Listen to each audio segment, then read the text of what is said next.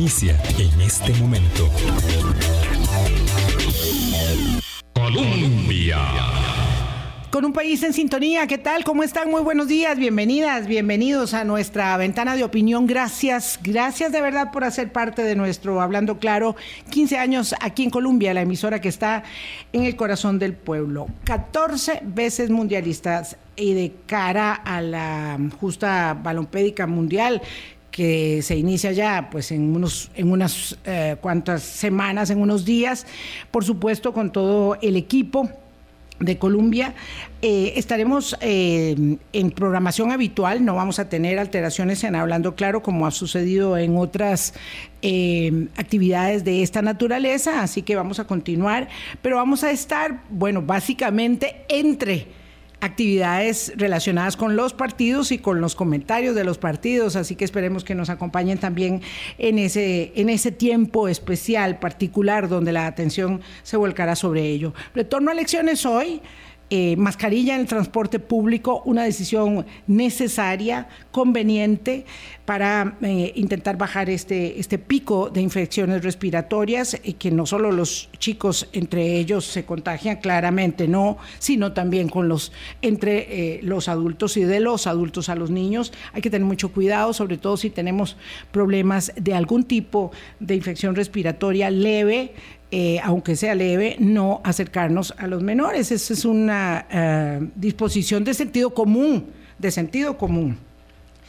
Eh, ojalá que este tiempo, hasta el 31 de octubre, o sea, dos semanas completas para el uso de la mascarilla, sea suficiente y si no, pues esperar que las decisiones sean apegadas a la técnica y a la ciencia, a la epidemiología, a la inteligencia epidemiológica para que tomemos las mejores decisiones. Hoy hablamos eh, de recursos, de recursos económicos, de cómo nos sostenemos y cómo sostenemos el Estado que queremos eh, que responda a nuestras cada vez más crecientes necesidades. Y lo hacemos con la señora Contralora General de la República, doña Marta Acosta, que la semana pasada puso el punto sobre la I o sobre las IES en diferentes aspectos del plan de gastos del próximo año, que no es todo el dinero que se necesita en todo el Estado, es una parte de él, pero que concita una enorme atención del sector político y de otros sectores.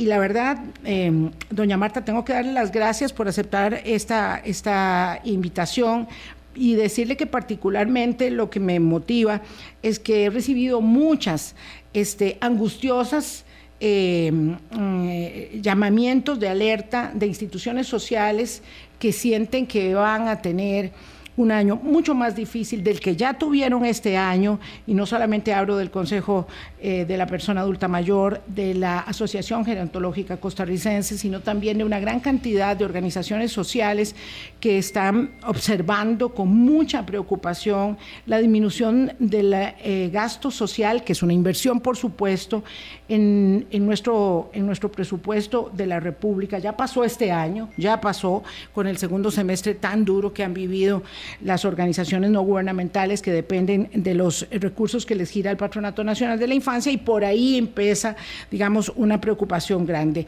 Muy buenos días, doña Marta. Gracias por venir hablando claro. Yo no sé hace cuánto no conversábamos. Hace muchísimo rato. Buenos días. Muchísimas gracias por la invitación, Vilma, y un saludo también para todas las personas que que nos escuchan y nos ven a través de las redes. Eh, en realidad, este, la Contraloría eh, cada año hace un informe técnico, eh, que es mandatorio por ley, sobre el presupuesto que se está discutiendo en la Asamblea Legislativa para el siguiente año, es decir, para el 2023.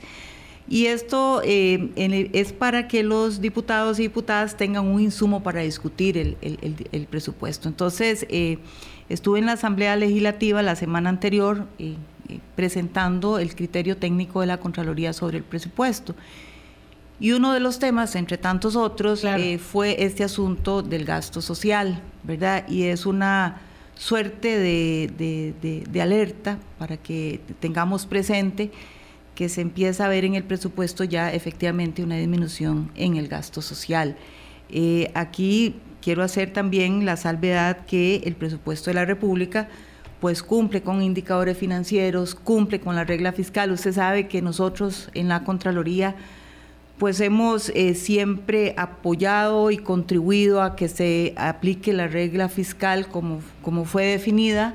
Eh, primero porque nos dieron un, un, mandato verificar que se cumpla en la, en la ley de las finanzas públicas, pero también porque creemos que efectivamente es un mecanismo para darle sostenibilidad a la deuda. Porque aquí todos eh, tenemos que comprender que todo esto se origina en que el país vino aumentando el gasto corriente y financiándolo con endeudamiento por mucho tiempo. Entonces la, la deuda se nos disparó. De hecho, para este año 2023, el presupuesto nuestro está financiado un 40% con deuda. Y es verdad que disminuye ese porcentaje para el 2023, sin embargo, sigue siendo una suma o un porcentaje muy alto. Es decir, 40% es para deuda. Y dentro del presupuesto tenemos que dedicar de esos recursos públicos un 47% para amortizar la deuda y para pagar intereses. Es decir, son sumas muy altas. Eh, eh, del, presupuesto de la República, y digo unos numeritos como para que nos contextualicemos un claro, Claro, el, el 92% del presupuesto es para amortización, para intereses, para remuneraciones y transferencias. Para el resto de las cosas queda como el 7.5%. Entonces, ¿y esto por qué sucede? Bueno, como nos hemos ido endeudando con el paso del tiempo, lo que hay que dedicarle a intereses es cada vez mayor y los intereses está estrujando el resto de los gastos. Cada año más, este año crecen menos, porque también hay que reconocer eso. Sin embargo, el estrujamiento que está sufriendo el gasto es muy grande, es muy, muy rígido el presupuesto de la República, cada vez queda menos espacio para todo lo demás. De ahí que empieza a sufrir el gasto social, porque ya ha sufrido el gasto de capital durante décadas, ¿verdad? Este, y si usted me, me dice, bueno, deme números, yo le puedo decir que este país, este, digamos, el gobierno va a gastar más en intereses, pago de intereses de la deuda, que en gasto de capital. Y esto no es eh, exclusivo de este año. Pues vamos, a, vamos a poner esto, digamos, en, en los términos más, mm, eh, digamos, eh, llanos. llanos posibles. Gracias, doña Marta. Sí, cuando doña Marta está hablando del gasto de capital, es que es muy poco lo que podemos invertir, por ejemplo, para construir carreteras o para construir en general, digamos, eh, infraestructura, este, infraestructura pública de cualquier tipo, ¿verdad? Para, no sé, para espacios públicos, recreativos, para la cultura, para la salud, para la educación, para todas las necesidades este, porque cada vez tenemos que pagar más eh, intereses de la deuda, ¿verdad? Y cuando habla de la inflexibilidad del gasto, habla efectivamente de ello. No es posible, con los recursos que tenemos, más que hacer casi frente a las obligaciones. Y claro, hay que pagar los salarios, hay que pagar las pensiones, hay que pagar las transferencias. Claro, y de ahí nace la necesidad de una regla fiscal para darle contención al gasto en el sentido de que el gasto puede crecer y ese ha sido como como un error generalizado, ¿verdad? Porque se ha visto la regla como una regla recortista que se hizo para recortar el gasto. No, con la regla el gasto siempre puede aumentar, pero limitado, ¿verdad? con, con, limitaciones de forma tal, dependiendo del nivel de endeudamiento del país, de forma tal que se le pueda ir gradualmente dando sostenibilidad a la deuda. Lo que pasó es que eh, la regla fiscal pues tenía unas, unos condicionamientos y uno de ellos era que una vez que la deuda del gobierno alcanzara el 60% del PIB, entonces íbamos a entrar en un escenario D, que el famoso escenario D, que es el escenario más gravoso de la deuda, que es el escenario en, el, en donde ya se iba a restringir también el crecimiento del gasto de capital, no se iban a poder pagar salarios, ni perdón, aumentar salarios ni pensiones, etcétera. Entonces, estamos viviendo ese momento. Estamos en la aplicación plena de la disposición de uno de los títulos de la Ley de Fortalecimiento de Finanzas Públicas que se llama regla fiscal y que, como ustedes habrán oído, un día sí y otra semana también, pues un poco el juego ha sido, voy a ver si yo me puedo salir de la regla porque a mí no sirve que se me aplique, ¿verdad? Porque pues, pues cumpla usted, pues cumpla usted, doña Marta, pero yo en realidad no puedo. Y entonces ha habido esta, esta digamos, este, esta tirantez entre sectores eh, entidades, esto acaba de pasar con el 911, pero ha pasado con otras entidades que se quieren salir y se salen, finalmente ya el 911 se salió de la regla, y ahí es donde, digamos, esto es muy complejo para, para la mayoría de la gente. Primero creen que el tema de la regla fiscal es un asunto que no nos eh, atañe, cuando nos atañe mucho a todos. Y segundo es, bueno, ay, pero pobrecitos, si ellos son tan buenos y nos ayudan mucho, este, ¿por qué tienen que estar metidos en la regla fiscal? ¿Por qué eh, la caja? ¿Por qué eh, las otras La caja no está en la regla. La, caja no, aun cuando está el, mm, la discusión de si los salarios sí de la caja este, limitados, ¿verdad? esa es una discusión que está Bueno, ya el Ministerio de, Hacienda dijo que ningún, a ninguna estructura programática de la caja le aplica la regla fiscal. Eso dijo el Ministerio de Hacienda, pero no es lo mismo que dice el decreto que se publicó la semana pasada, entonces eso, eso hace que haya una tirantez permanente, ¿verdad? Ese es el ejemplo un poco. Pero, eh, pero aquí hay, hay, un tema, este, Vilma, y hay que recordar, ¿verdad? Tener presente que la regla era un mecanismo para darle sostenibilidad a la deuda mientras acomodamos las finanzas.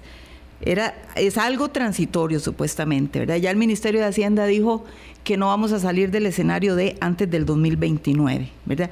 Pero hay que recordar también, la regla era un mecanismo mientras nosotros hacíamos algunos ajustes de carácter estructural. Entonces, esa parte de los ajustes estructurales no ha sido completada, ¿verdad? Ahí no hemos... se ha hecho. Ahí excepto es, no, público. Pero es que hicimos, por ejemplo, la ley 9635 tiene un carácter estructural cuando viene a modificarle el IVA, eh, a crear el IVA, a modificar el impuesto de ventas. hizo, hizo también una, cambios importantes en, en remuneraciones. Entonces, y la remuneración gradualmente, digamos, se ha ido, se le ha ido dando alguna sostenibilidad. El tema es que no le hemos entrado a otros temas de fondo porque aquí tenemos que tener en cuenta que no es solo recortando el presupuesto la herramienta a través de la cual le vamos a dar sostenibilidad a las finanzas. En efecto, ahí es donde podemos, digamos, eh, porque yo entré por un ladito, pero ahí es donde podemos contextualizar el hilo conductor de la conversación eh, con doña Marta Costa, Contralora General de la República. Es que eh, se han hecho recortes eh, con el objetivo de cumplir con la regla fiscal, pero esos recortes no tienen, eh, dice la Contraloría, sin ningún criterio ni definición de prioridades y por tanto sin observar que el resultado, o probablemente Hacienda ya lo sabe, lo, sabía cuando lo hizo, que el resultado final era mm, afectar sectores muy vulnerables, que son los que no tienen eh, capacidad de alzar la voz. Y ahí es donde hay un problema, porque entonces, si desde el Ministerio de Hacienda la elaboración del proyecto de plan de gastos del próximo año se envía a la Asamblea Legislativa ya, ya cercenado de esa forma, eh, las posibilidades de revertir esa circunstancia casi ponen a los diputados en la necesidad de ser muy expertos en una materia que no es y donde no tienen toda la visión de campo, porque ellos no conocen todos, todas las necesidades de todas las instituciones que están sujetas o que fueron digamos, eh, afectadas por esos recortes, doña Marta. Sí, bueno, aquí los diputados eh, tienen un margen, digámoslo así, de eh,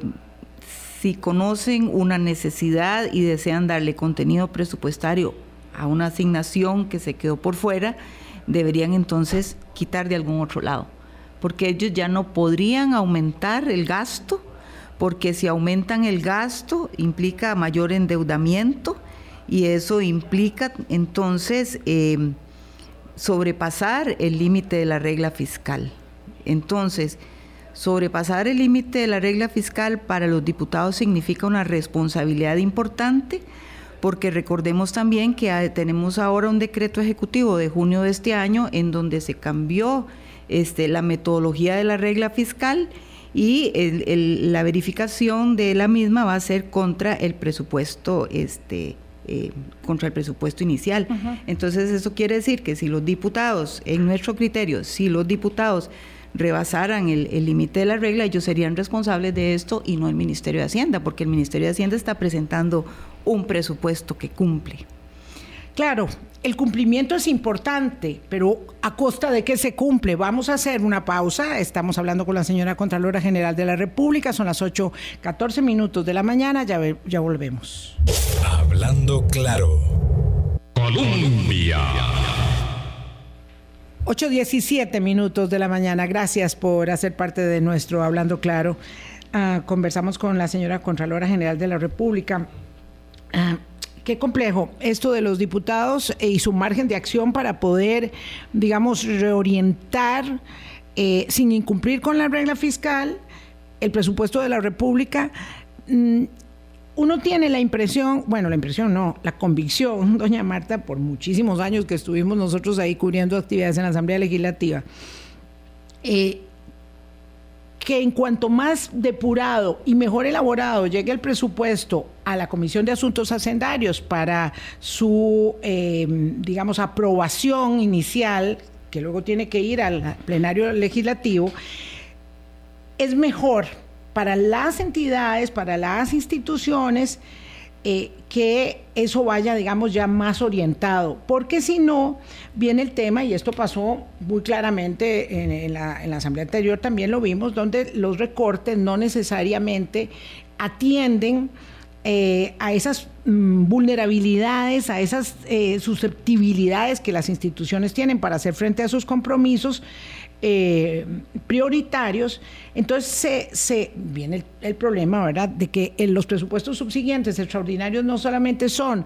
un ajuste habitual de los problemas que requiere en el presupuesto de la vida de uno también pasa a estar ajustándose eh, permanentemente, sino que se convierten en, eh, vamos a ver, como, como después mando los presupuestos extraordinarios que me hagan falta para pagarle a la caja, ¿verdad? Para honrar todas mis obligaciones, todo lo que no estoy haciendo, porque otra cosa es engañarse uno mismo. Y yo puedo hacer un presupuesto en el que no pongo, y no sé, este, la cuota del banco. Entonces me, da muy bien el presupuesto, pero es que yo no puedo eh, obviar que tengo que pagar mi hipoteca. Y esto es un poco lo que parece ser con este presupuesto. Doña Marta, cuando ustedes dicen que no hubo criterio ni definición de prioridades, no está bien hecho el presupuesto. Bueno, ahí sí, yo comparto el tema de las prioridades, el tema de los criterios, o sea, por lo menos nosotros no conocemos con qué criterios se le recortó a las instituciones, con qué criterios se dejaron de presupuestar algunos gastos, como muy bien señala usted, Vilma, a la caja, al MEP, ¿verdad? Transferencias, destinos específicos importantes. Al MEP se le está recortando con todo y todas las ineficiencias del MEP 40 mil millones eh, de colones en política educativa, en tecnología para la educación, etcétera. Entonces, eh, la pregunta es cuál fue el criterio, ¿verdad? Eh, que, que, subejecutan las instituciones, bueno, algunas se subejecutan, es normal que haya un porcentaje de subejecución porque el presupuesto siempre es una herramienta flexible, es una previsión del gasto, pero entonces eh, uno quisiera conocer cuáles fueron esos criterios, cuáles son esas prioridades, si el envejecimiento de la población es, un, es una prioridad, si el apagón educativo es una prioridad, ese tipo de cosas que, que no conocemos y, y, estoy, digamos, plenamente convencida de que hay que darle, seguir, digamos, este, conteniendo el gasto, pero eh, eh, digamos, a mí me parece que las instituciones debieron participar diciendo dónde dónde se podía recortar y también... Y parece que eso no ocurrió. Eh, parece que en algunos casos no ocurrió, porque yo, digamos, yo mm, de lo que he leído en prensa y escuchado y visto, el tema es que algunas instituciones están de acuerdo con sus recortes y algunas otras no, ¿verdad? Y aquí... A la Contraloría General de la República le preguntaron cómo si iba a tener un no, recorte. Tampoco, sí nos recortaron, pero no nos preguntaron, ¿verdad? Entonces, eh, por eso yo... yo ¿A la Asamblea Legislativa le preguntaron? Mm, no, entiendo que no, que a la Asamblea no le preguntaron y le recortaron. Pero, digamos viéndolo en, con una visión integral, digamos, si, si era necesario recortar, a mí me parece que debió haber un, un proceso aquí más exhaustivo para ver dónde recortar o dónde disminuir o dónde postergar gastos, porque, porque, porque puede ser que yo este año, de, puede ser que yo necesite un carrito o un pickup, qué sé yo, estoy poniendo un ejemplo ahí que se me ocurre, pero yo diga, bueno, el año entrante este, mejor lo compro, o el año entrante hago tal mantenimiento, y poder postergar un poquito. Pero si usted tiene contratos que honrar este año, por ejemplo, ¿verdad? Y estoy hablando de instituciones particulares porque eso lo escuché mucho en la Asamblea Legislativa pues hay que, hay que meditarlo dos veces porque eso puede tener consecuencias mayores para el erario, ¿verdad? Si usted no termina pagando este, indemnizando, ¿verdad? indemnizaciones, intereses por no por incumplimiento que se hace mucho más grande la deuda. Y lo más importante, se queda sin brindar un, algún servicio público, ¿verdad? Entonces, aquí también poner sobre la mesa el tema de la eficiencia, ¿verdad? Si es eh, aquellos ajustes estructurales de los que yo mencioné que debían haber ido acompañando la regla, la aplicación de la regla fiscal es para generar más eficiencia en el gasto público, ¿verdad? Y cuando yo digo eficiencia en el gasto público me refiero a los temas integrales, estratégicos, pero también a lo interno de las instituciones. Hay muchas cosas que se pueden hacer sin necesidad de una ley. Yo puedo ser más eficiente en el uso de mi gasto, ¿verdad? Sin tener que eh, esperar que, venga un ajuste estructural. Y esto lo digo. Porque usted escucha también instituciones pidiendo holgura, en el gasto, que le den más, que no le recorten, pero entonces la pregunta es, bueno, ¿y usted qué tan eficiente ha sido?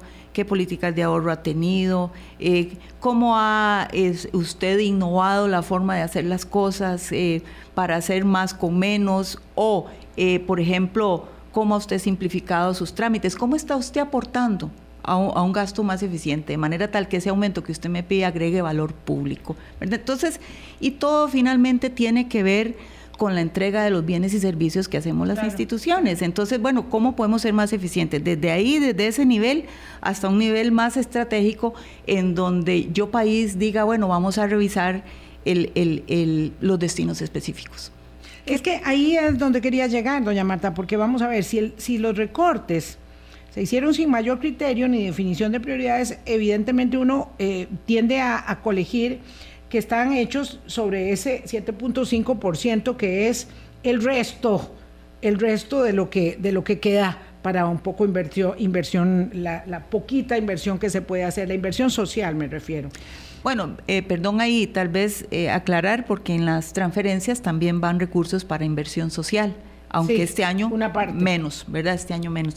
Eh, sí. Ahora, las transferencias no están completas tampoco. No, las transferencias están disminuidas. Están, disminuidas. En lo que es eh, principalmente la caja costarricense y el, sí, la caja costarricense y los destinos específicos es especialmente educación y la caja. Claro, es que entonces aquí tenemos problemas, ¿verdad? La autonomía este, de, la caja este, pasa por la sostenibilidad de sus finanzas, pasa un momento complejo y este es uno, digamos, de nuestras joyas. La otra es esta consideración respecto al Ministerio de Educación Pública, donde no hemos podido llegar nunca al 8% de la inversión de acuerdo con el precepto constitucional, eh, pero que lejos de eso más bien vamos bajando ¿verdad? En lugar de irnos acercando, eh, en un momento donde hemos atravesado desde el 2018 interrupciones del curso lectivo y un deterioro abrupto de la calidad en el servicio de la educación, particularmente de la educación pública.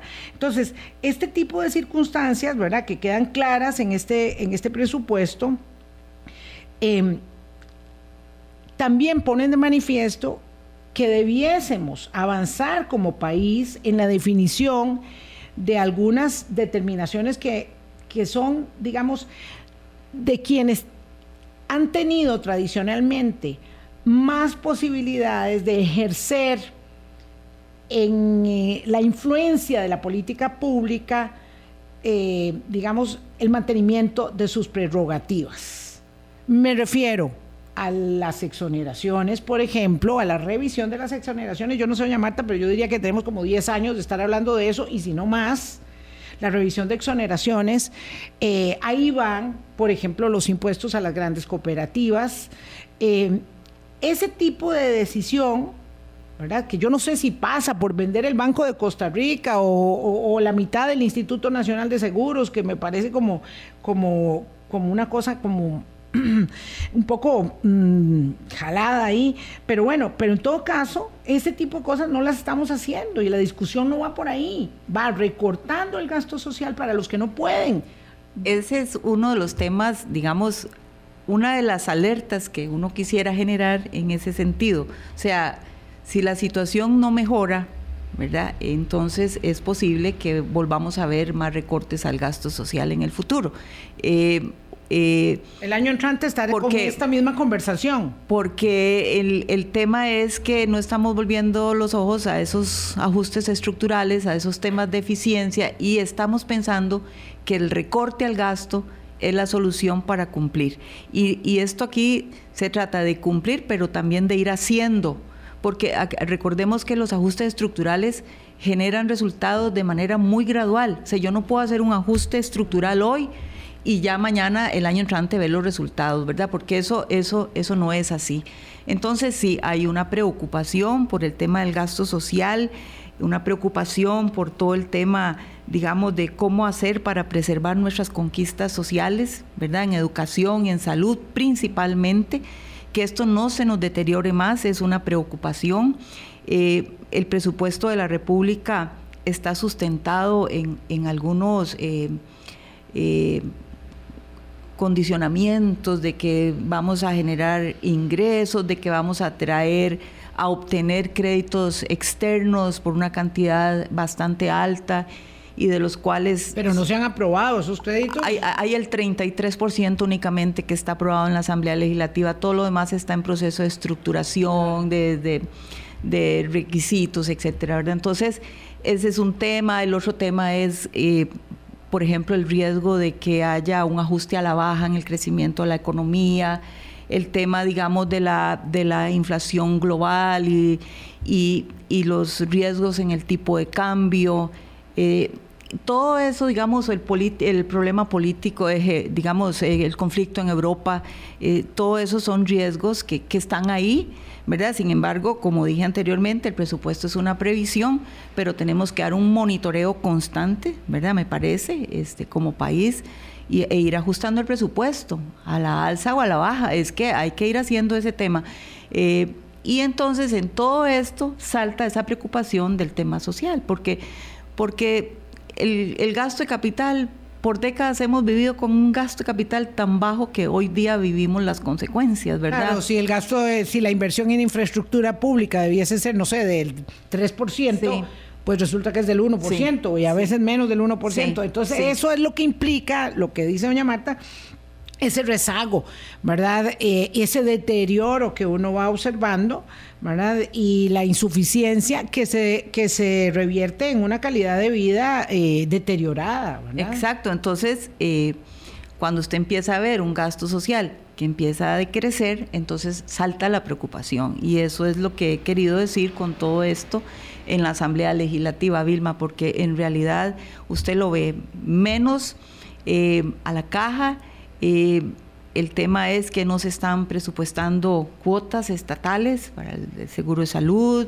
para el IBM eh, y, otras, eh, y otros temas. Pero eso se tiene que mm, subsanar en un presupuesto extraordinario, porque bueno, vamos a ver, esto de, de, no haber presupuestado los recursos y obligaciones para con la Caja Costarricense de Seguro Social, ¿verdad? Que es como, como haciéndose es que esto es como engañarse uno mismo. Eh, este, al final de cuentas, esto es ineludible, es decir, es insoslayable que de alguna manera u otra iba a venir un presupuesto. Pero hablamos, hablamos de cuotas, pero también hablamos, hablemos de deuda, eh, de verdad. Todos sabemos, o bueno, por lo menos muchos conocemos, que hay una deuda que crece y crece del gobierno con la caja. ¿verdad? Entonces hay facturaciones de la caja, por ejemplo, que no se registran. Entonces, eso lo que hace es que esa deuda...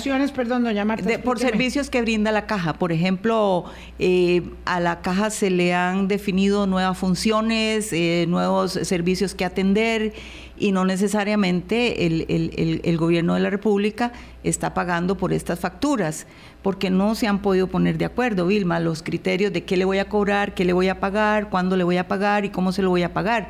Eh, el Ministerio de Hacienda tiene registrada una deuda de alrededor de 280 mil millones y la caja tiene registrada mucho mayor. como 2.5 billones de colones, ¿verdad? Y hay por ahí unas sentencias judiciales que también este, eh, eh, obligarían al gobierno a pagarle a la caja mucho, pero mucho, mucho, mucho dinero. Entonces, nosotros vemos en la Contraloría que esto se está convirtiendo en un pasivo contingente, lo cual quiere decir en una deuda que es como una bola de nieve, que finalmente podría llegar a afectar los servicios que brinda la caja. ¿verdad? Entonces, porque la caja de alguna manera tiene que financiar todo esto si el gobierno no le paga.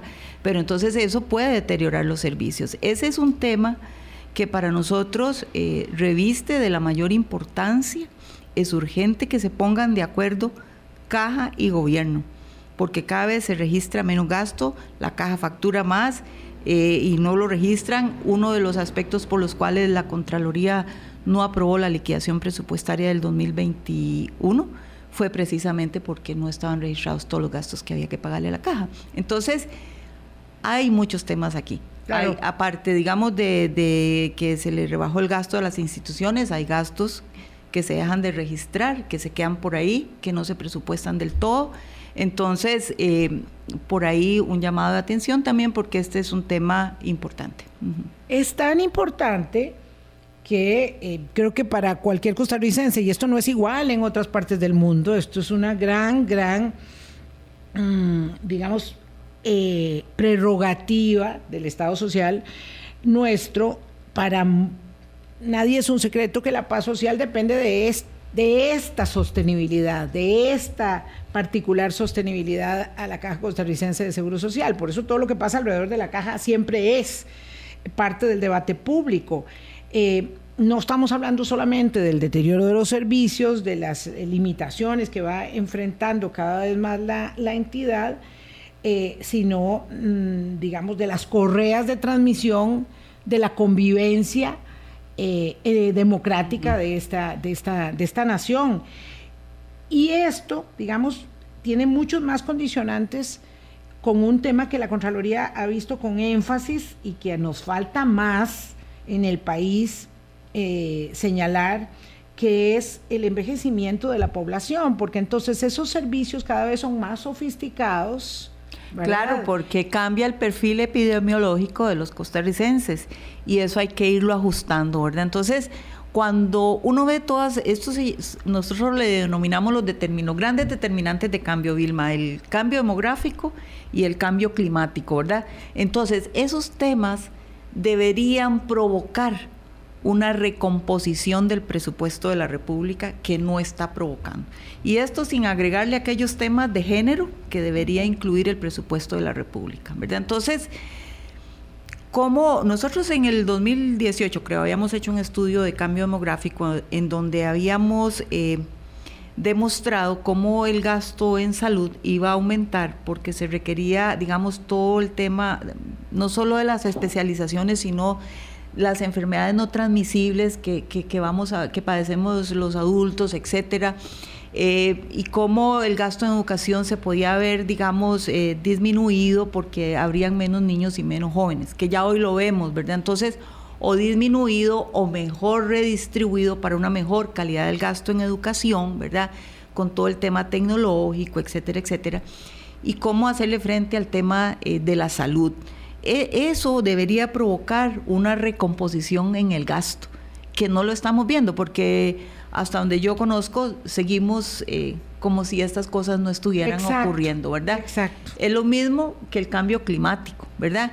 Que habíamos hecho unas proyecciones de gasto al 2025, que ya está ahí a la vuelta de la esquina, este, cómo esto, digamos, los eventos hidrometeorológicos extremos a los que está, digamos, expuesta Costa Rica por su ubicación geográfica, eh, eso requería una mayor inversión en infraestructura resiliente. Y yo sé que, porque lo que, cuando yo digo esto, lo que me dicen es no tenemos plata, ¿verdad? Pero el tema, Vilma, es que si uno no empieza nunca las cosas, no las vamos a lograr.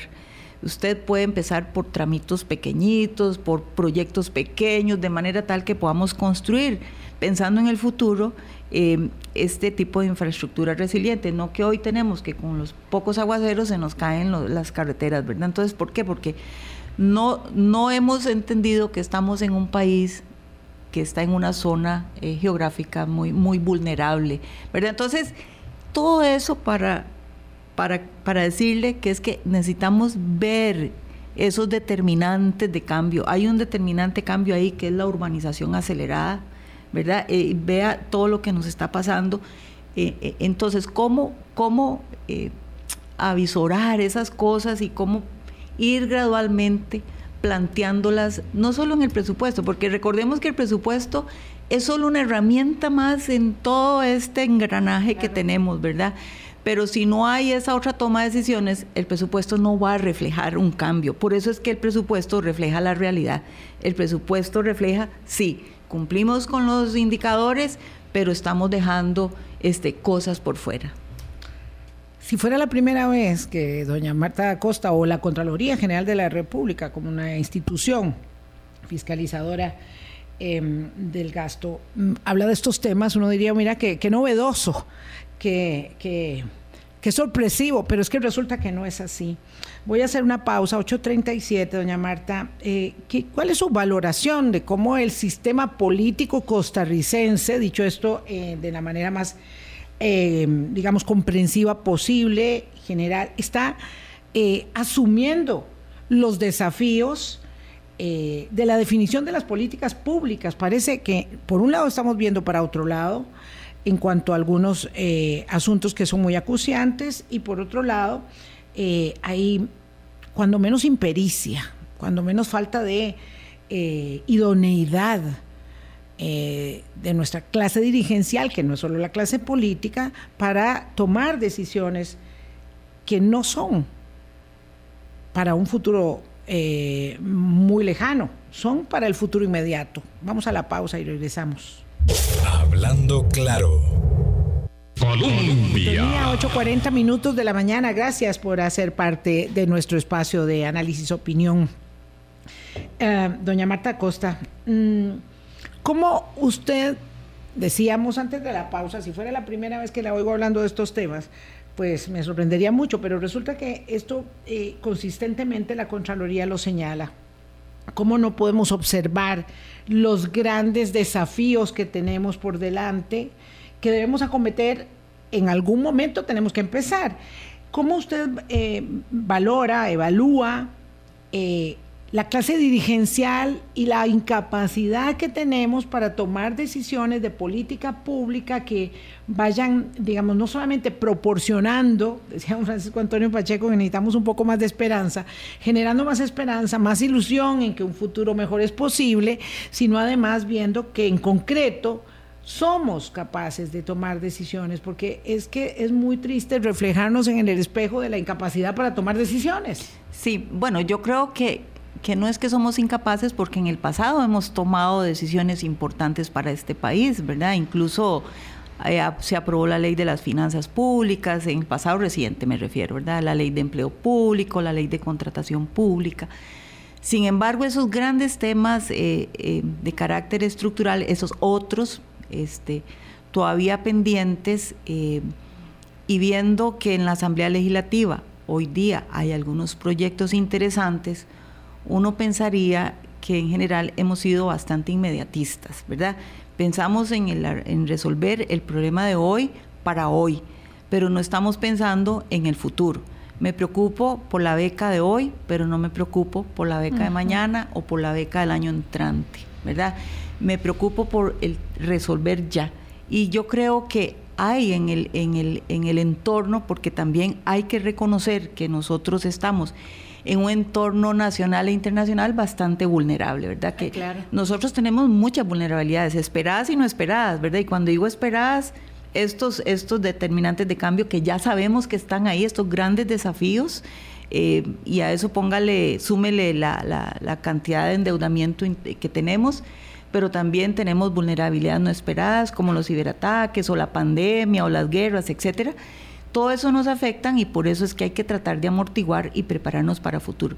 Yo siempre voy a recordar cuánto la Contraloría por allá en el 2014, 2015, 16, todavía 17, decía, tenemos espacio fiscal, aprovechémonos, eh, preparémonos, porque un shock externo, este país es muy vulnerable.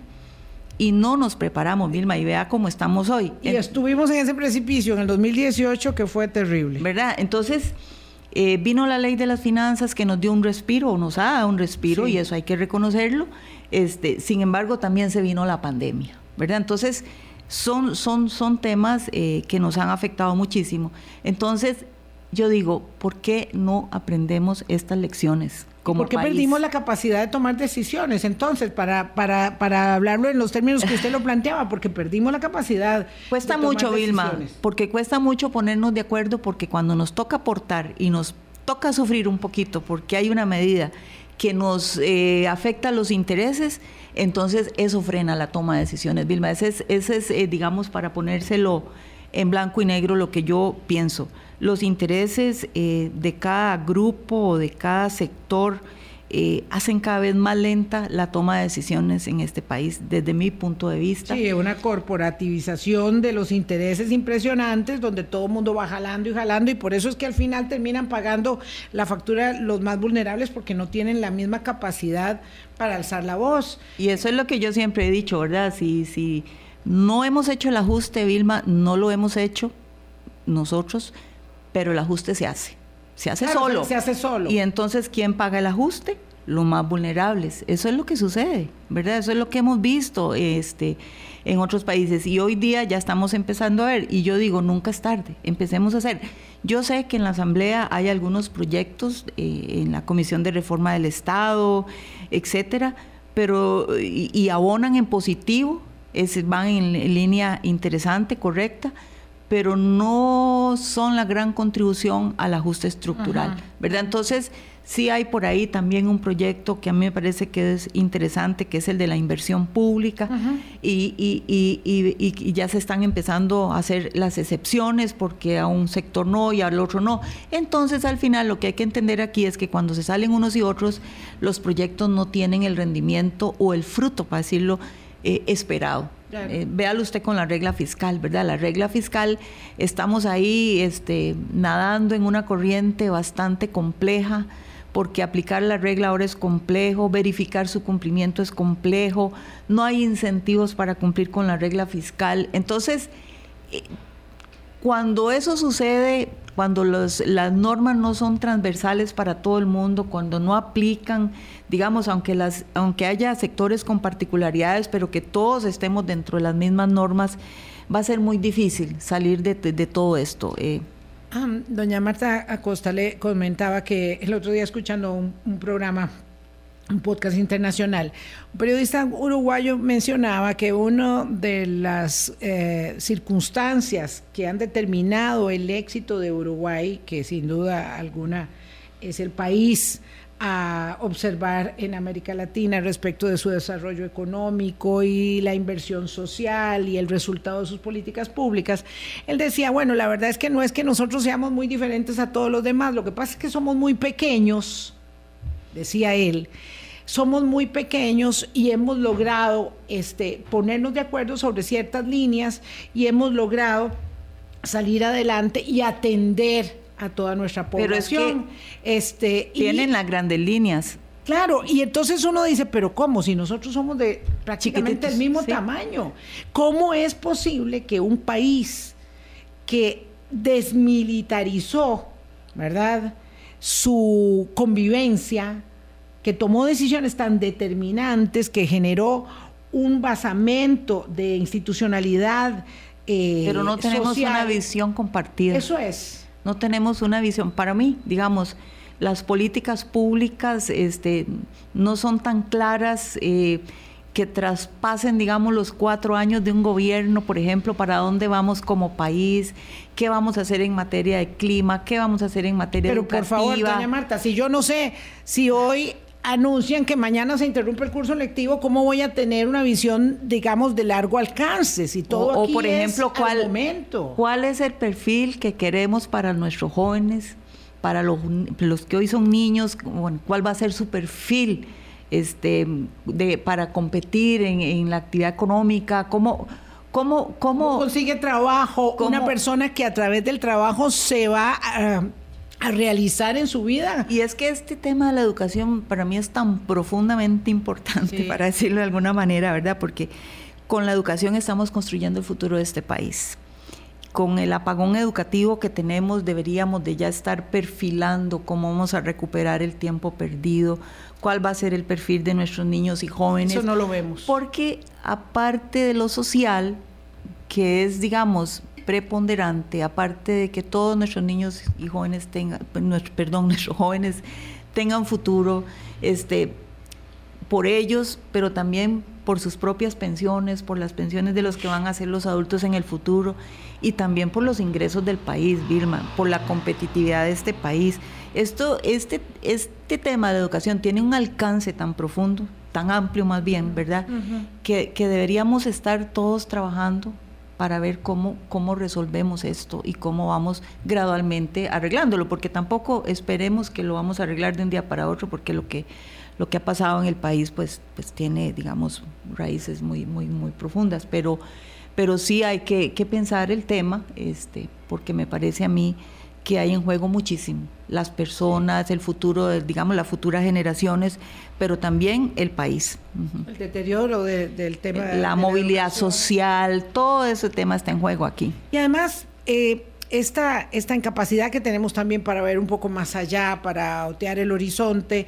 No, y eh, Vilma, y, perdón, ahí hay un tema muy importante y es, si yo quiero llegar allá, tienen que pasar años. O sea, no necesariamente yo voy a ver el fruto. si yo tomo hoy una medida de carácter estructural, tengo que saber que lo estoy haciendo por el país, no por mí, no por, digamos, por la, por la asamblea de hoy o por el poder ejecutivo de hoy. contradice con el inmediatismo, en la inmediatez de los resultados que la misma ciudadanía demanda, porque yo creo que tenemos un, problema también de incapacidad de, la, de, de comprender qué es la democracia, para qué sirve, qué nos va a dar, y la gente quiere resultados inmediatos y los resultados inmediatos normalmente son de asuntos, digamos, de, muy corto calado respecto del impacto que tiene en la mejor calidad de vida. yo sé que esto es muy fácil decirlo, ¿verdad?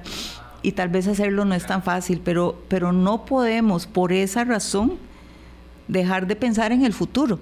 Por esa razón no podemos dejar de diseñar y empezar a implementar cambios estructurales para el futuro, aparejado con acciones inmediatistas, ¿verdad? Porque eh, este, si yo solo me, trabajo para lo inmediato, pues es posible que, no voy a tener resultados a futuro, ¿verdad? Entonces ahí es donde uno dice, yo puedo este, eh, erosionar enormemente, si no es que ya están las conquistas sociales. ¿verdad? Es que siento que es eso, ¿verdad? Y no soy tan, no, no quisiera ser más optimista, ¿verdad? Eh, escuchándola, realmente no, no, no logro avisorar cuál es el camino que nos puede permitirnos reencontrarnos a partir de unos cuatro o cinco o diez liderazgos que puedan, digamos, señeramente establecer y ayudar a construir algunas vías para asentar políticas públicas de mayor calado. Eh, esto del presupuesto es efectivamente un microcosmos que nos puede hacer ver cómo es que no hemos podido resolver problemas y que el presupuesto llegue a, a plasmar. Aquí hay una idea país, aquí hay una determinación, una intención porque ese es una parte eh, Imagínense, Vilma, que el presupuesto debería contribuir a una asignación más efectiva de, los recursos, ¿verdad?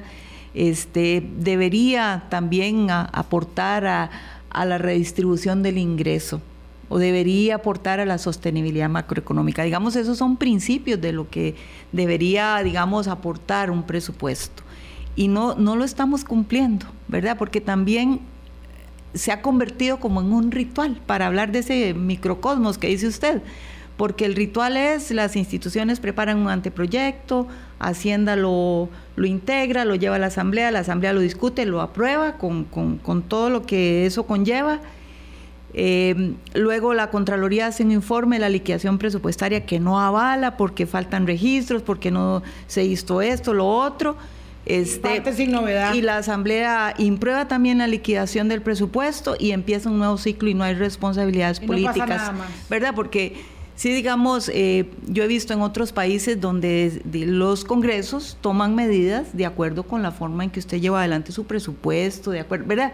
Pero aquí no pasa eso. Eh, entonces, es como un ritual el presupuesto y se, y se nos olvidan esas tres cositas que yo les mencioné. Los rituales son muy buenos si tienen un propósito y conducen a un fin, si no... Claro, pero estamos acostumbrados a un presupuesto incrementalista, es decir, a crecimiento histórico, y por eso es que nos preocupamos cuando, cuando no nos eh, permiten crecer. este, pero no hay competitividad por los recursos. Sí, y eso, eso, eso requiere eh, prioridades. De, prioridades, de definiciones, de criterios técnicos y de prioridades, y eso nos pasa mucho. Como cuando terminamos la tarea por cumplirla o pasamos el curso raspando para que nos den este, la, certificación, el diploma, y no porque estamos aspirando, digamos, con eh, mucho empeño a la excelencia. Doña Marta, Gracias por haber venido, que no pase tanto tiempo para volver a conversar. Con mucho gusto. Esta reflexión, aun cuando no sea tan eh, optimista, pero sí es muy necesaria porque tenemos que ser pero muy hay que poner las cosas sobre la mesa también, hay que conversarlas. Muchas de estas cosas ya, digamos, están entronizadas desde hace rato, esto no es de este año, pero ya digamos hay que ponerlo, hay que, hay que conversarlo, porque el tema, esas señales que estamos viendo en el gasto social, yo sé que a nadie le gustan y hay que decirlas, conversarlas y buscar eh, soluciones de largo plazo. Gracias, doña Marta Con todo gusto. General de la República. A ustedes también, muchas gracias por habernos acompañado. Hasta mañana. Pásenla bien. Hablando claro, hablando claro.